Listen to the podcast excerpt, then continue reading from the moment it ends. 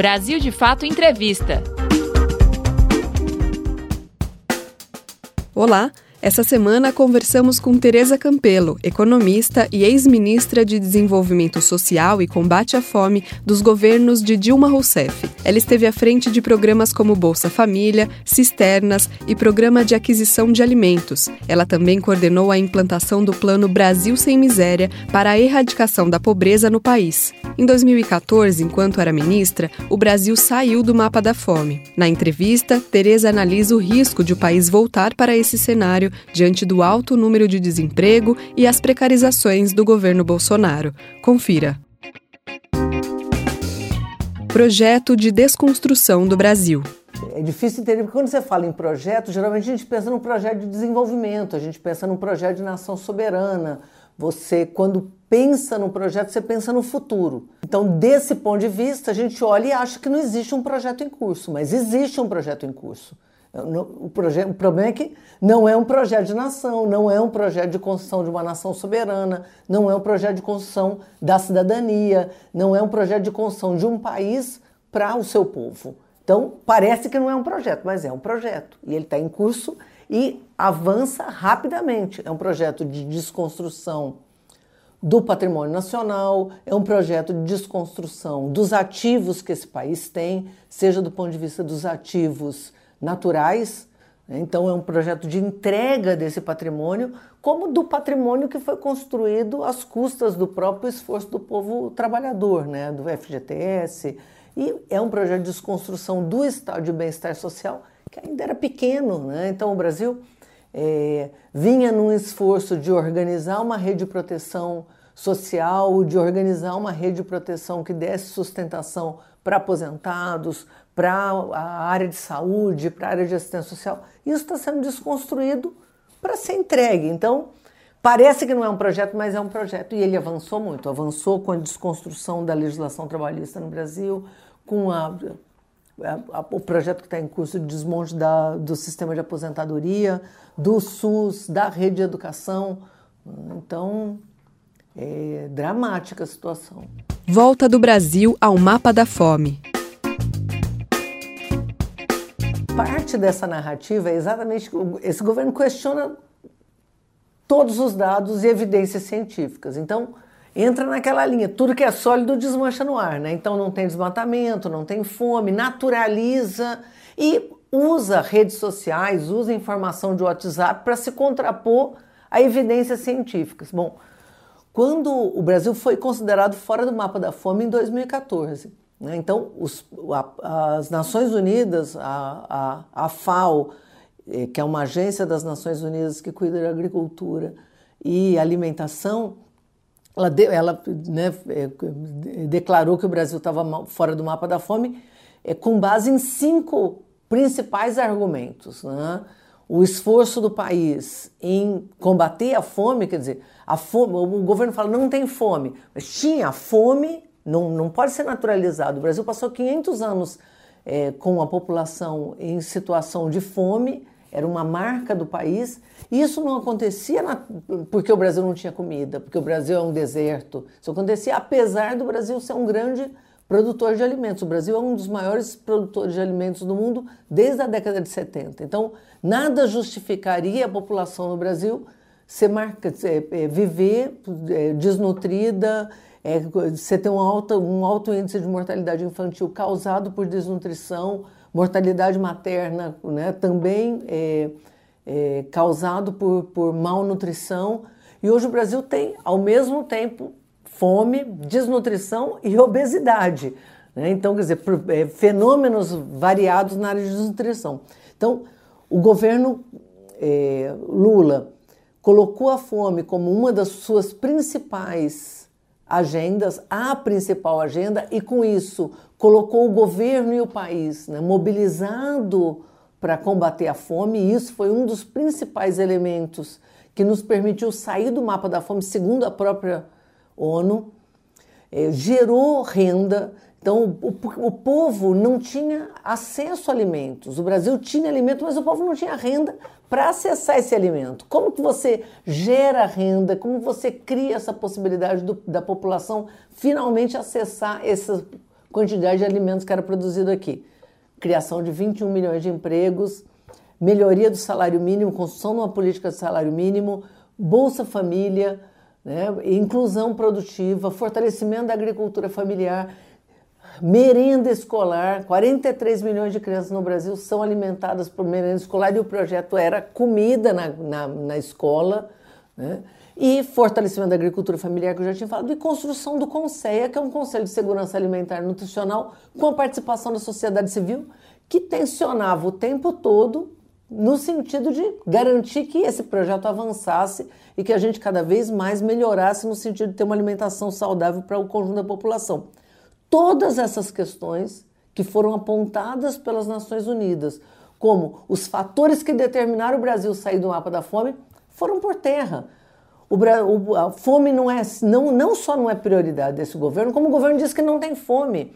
Né? Então, você passa 13 anos construindo uma agenda de combate à fome.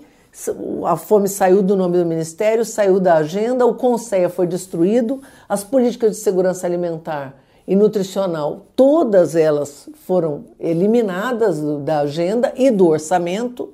Né? A população pobre saiu do orçamento.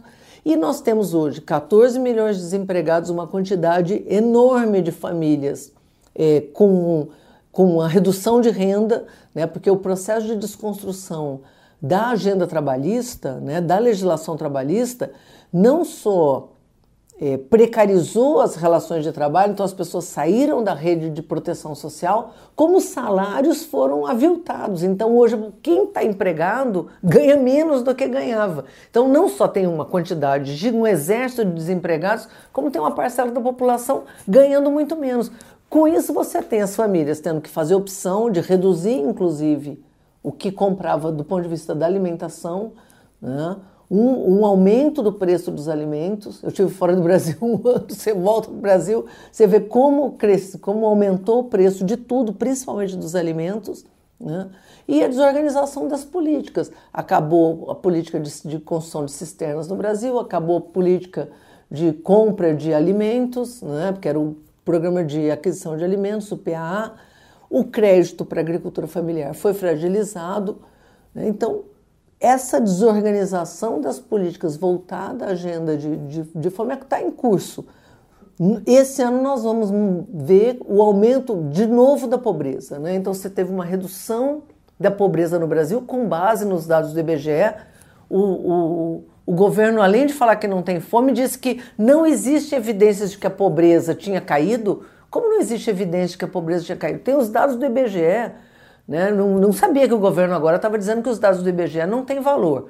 Né? Então, os dados do IBGE mostram que a pobreza no Brasil caiu de um patamar de 42 milhões de pessoas em 2003 para 14 milhões em 2014, quando o Brasil saiu do mapa da fome. Hoje nós já estamos voltando para um, patamar de 22 milhões. Quando saíram os dados do IBGE agora, setembro, outubro, todos os, os, fatores que levaram o Brasil a sair do mapa da fome já foram desconstituídos. Então, é óbvio que o Brasil está voltando ao mapa da fome. Pode não ter chegado aos 5% ainda, eu acho que esse ano a gente vai ter dados mostrando que a gente já está muito próximo a isso. Né? Hoje já ultrapassamos. Agora, a pobreza voltou aos patamares de 2006. Você passa 15 anos tentando combater a pobreza e rapidamente, em três anos depois do golpe, a pobreza está aí de volta, nos patamares de 2006. Então, realmente é dramática a situação. A importância de programas sociais.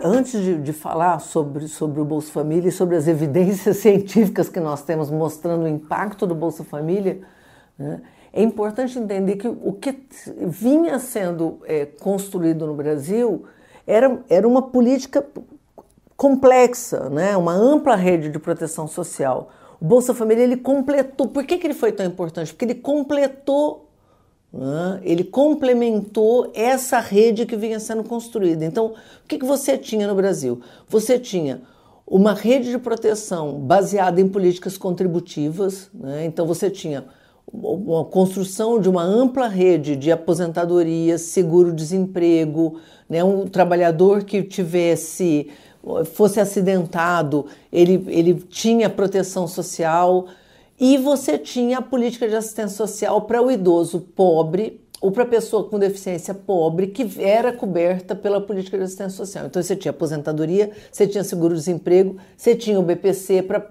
mas as famílias pobres ainda na ativa, né, que eram as famílias jovens com filhos, não tinham cobertura nenhuma. Né? Então trabalham, trabalhavam muito, mas não ganhavam o suficiente para alimentar suas crianças e para viver com dignidade. O Bolsa Família vem exatamente completar essa rede. Né? Então é importante a gente lembrar que o Bolsa Família é uma parte da, da política de proteção social, porque senão eles estão acabando com a aposentadoria, estão acabando com o BPC, o Bolsa Família não vai segurar isso. Né? Então, o Bolsa Família ele não é suficiente, até porque ele é um complemento de renda. Né? Um aposentado não vai viver com Bolsa Família, o aposentado precisa da aposentadoria, trabalhou a vida toda, agora idoso, não só ele merece né, esse período, que é um período de descanso, como o Bolsa Família, ele não vai substituir a renda do aposentado. O aposentado deixou de trabalhar, precisa da aposentadoria, que é o que eles estão terminando.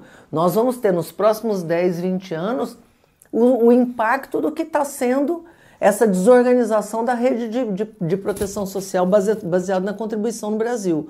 Então, só para ter uma ideia, para entender o que eu estou falando, hoje nós temos em torno de 5 milhões de famílias no Brasil que não tem nenhuma outra renda, né? Então, os filhos e netos sobrevivem porque o avô ou a avó é aposentado. Então, você tem uma rede de proteção social que não é só o Bolsa Família.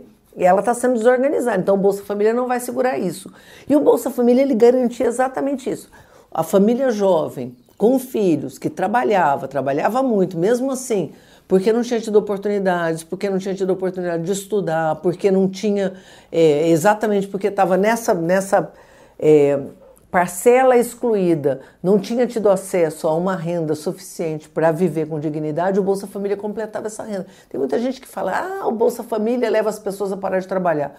Em média, o Bolsa Família é 180 reais por família. Quer dizer, ninguém deixa de trabalhar e ganhar um salário mínimo, ganhar dois salários mínimos para ganhar esse valor. Só que esse valor permite exatamente que a família mantenha um padrão alimentar mínimo que permitiu reduzir mais de 60% a mortalidade infantil no Brasil causada por desnutrição, 48% da mortalidade infantil causada por diarreia, né?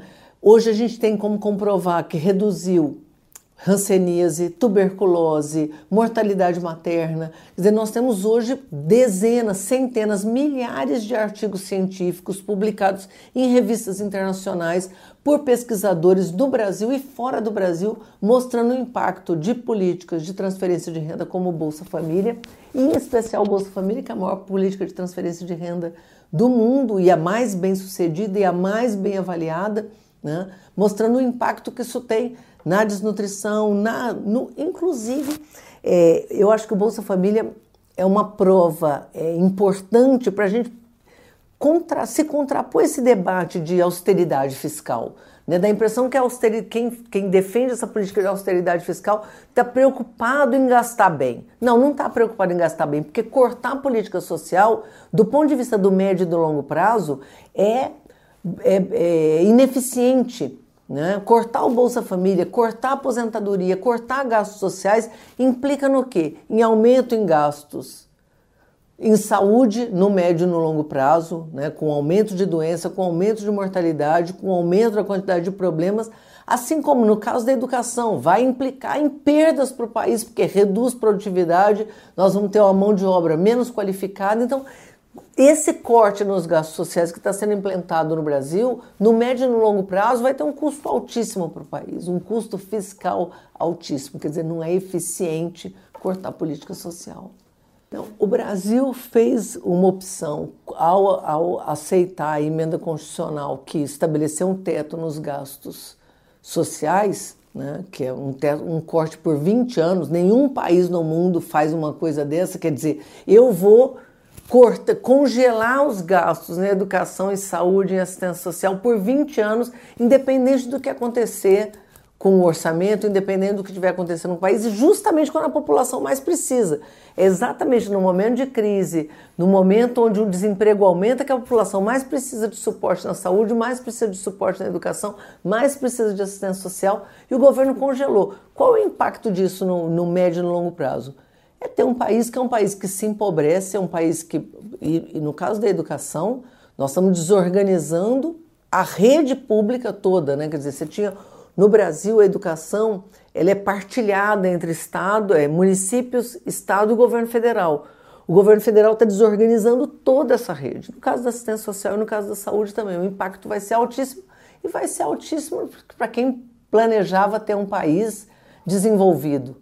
Dizer, o Brasil está voltando do ponto de vista é, da, da, da sua capacidade produtiva a ser um país como era um país na década de 70, né? Produtor rural exporta commodities, certo? E importa produtos industrializados, então estamos destruindo a nossa indústria e destruindo a capacidade de retomar a indústria, porque não vamos ter trabalhador qualificado no Brasil. Então, tudo que for produzido, então deixa de ter espaço para engenheiros, deixa de ter espaço para cientistas, é um realmente uma desorganização. Por isso que eu estava dizendo, isso não é um projeto de país do ponto de vista quem está pensando em projeto de desenvolvimento. Agora é um projeto para quem? Para quem está interessado em rapinar o país. Né? O que está acontecendo é uma rapinagem, né? uma pilhagem, né? uma pirataria. Você está ouvindo a entrevista com Tereza Campelo, economista e ex-ministra do Desenvolvimento Social e Combate à Fome dos governos de Dilma Rousseff. O aumento do desmatamento. Vai afetar o, país, é, talvez a riqueza, né? Porque a gente pensa na Amazônia e na preservação da Amazônia, mas eu acho que a gente tem que pensar no, no meio ambiente como um todo, porque o que o governo fazia, por mais que a gente tivesse uma, uma, um, todo, todo um desafio do ponto de vista ambiental, né, o, qual é o sinal que o governo dava? Né? O sinal que o governo dava é preservar a, a diversidade, isso é uma riqueza do país. Né? Agora, o que, o, qual é o sinal que o governo dá? Está autorizado qualquer coisa. Por isso que o desmatamento disparou certo? A legislação ainda não mudou, até eles pretendiam mudar, mas os sinais do governo não vai ter fiscalização, está autorizado fazer qualquer coisa, preservar o meio ambiente é um, interesse internacional, não é interesse do país. Quer dizer, o sinal é um sinal de vale tudo. Esse é o sinal que está sendo dado, é por isso que o desmatamento aumentou. Se a gente olhar qual era a postura do Brasil ao longo desses 15 anos do governo Lula e Dilma, você viu que um esforço né? inclusive de se colocar internacionalmente como um país que tivesse uma postura diferenciada. Né? Então, é por isso que do, do, do, o desmatamento foi reduzido no Brasil em mais de 80% ao longo desse período Lula e Dilma. Em oito meses do governo Bolsonaro, aumentou os 80%. Nós estamos voltando ao mesmo patamar que a gente estava em 2003 né? Com um, ritmo de desmatamento que, ao que tudo indica e pelo que os cientistas estão colocando, coloca em risco a capacidade da Amazônia de se reconstituir. Então é, é, é muito perigoso, é um, uma tragédia e a gente continua vendo uma omissão. Então eu acho importante a comunidade internacional não dizer que a Amazônia não é brasileira, porque a Amazônia é nossa. Eu acho que a gente não pode confundir o debate internacional de alertar o próprio país né, sobre o, o, risco que a gente vive com a ideia de que não, a Amazônia é um, é um bem internacional e que, portanto, pode deixar de ser brasileiro. Eu acho que não. Eu acho que é nossa obrigação como brasileiros questionar o que está acontecendo duramente, tentar impedir, reverter esse processo, inclusive para preservar a Amazônia como sendo nossa. Visão do exterior sobre o Brasil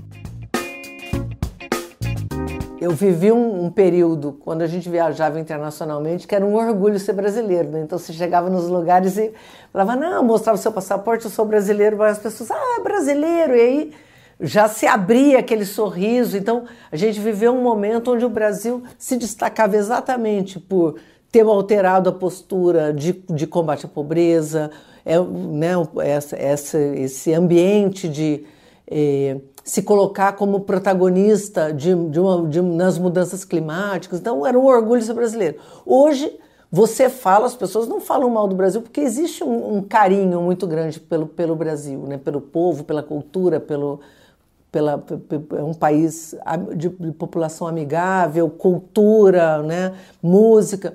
Mas as pessoas falam: nossa, que horror o que está acontecendo. Nossa, esse presidente, todo mundo sabe, todo mundo conhece o Bolsonaro pelas piores características, como todo mundo conhecia o Lula como sendo a, né, a pessoa que conseguiu é, liderar o país no combate à fome, liderar o país do ponto de vista das mudanças climáticas, como reconheceu a presidenta Dilma como primeira mulher no Brasil. Então, não, agora é, é, uma, é, é, é, desastroso. Agora, existe um processo de compreensão do que está acontecendo.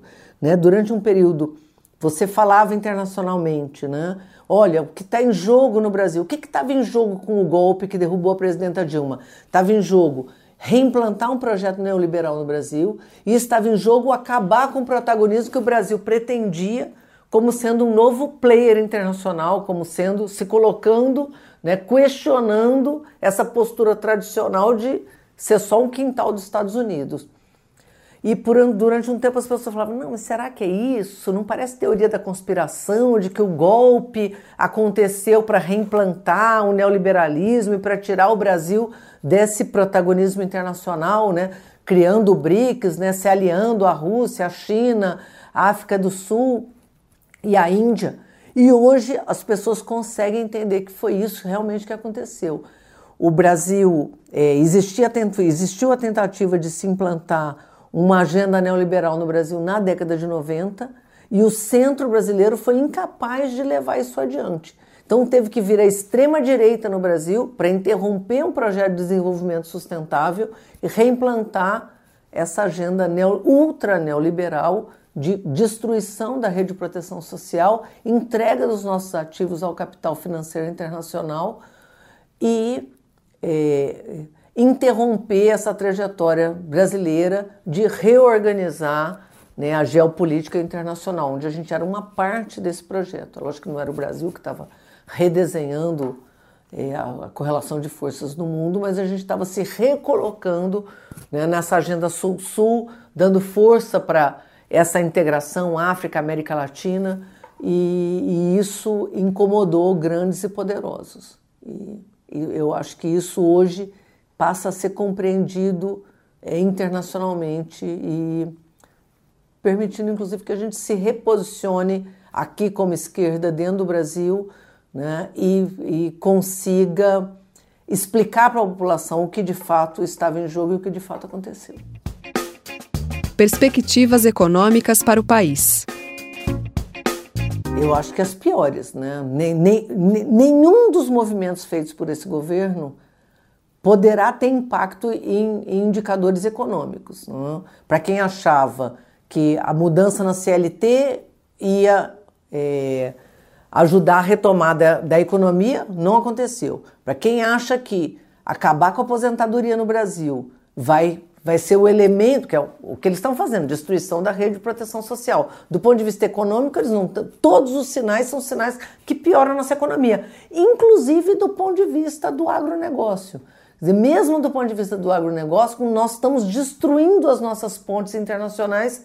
Por quê? Porque a nossa produção vai ser marcada como uma produção que cresce à base do desmatamento e à base da destruição da biodiversidade. Então, dizer, aquilo que podia ser um valor para o nosso agronegócio, para a grande produção agrícola nacional, né, vai nos levar a perder crescentemente é, valor econômico. Então, Aumento do desemprego, o desemprego vai continuar aumentando, é, a perda da renda da população com um aviltamento de salários só vai levar a gente a perder capacidade de mercado interno.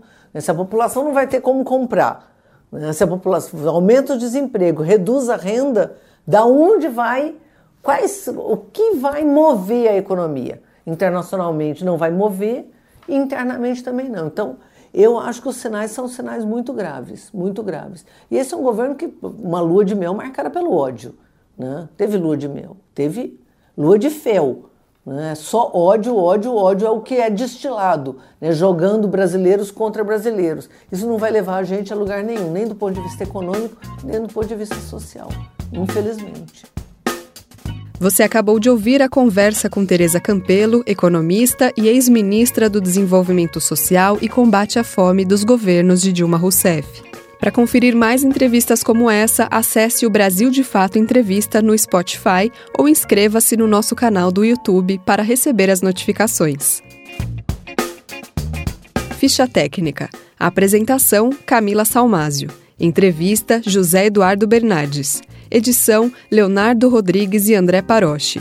Coordenação: Camila Salmásio e José Bruno Lima. Direção: Beatriz Pasqualino e Nina Fidelis. Brasil de Fato Entrevista.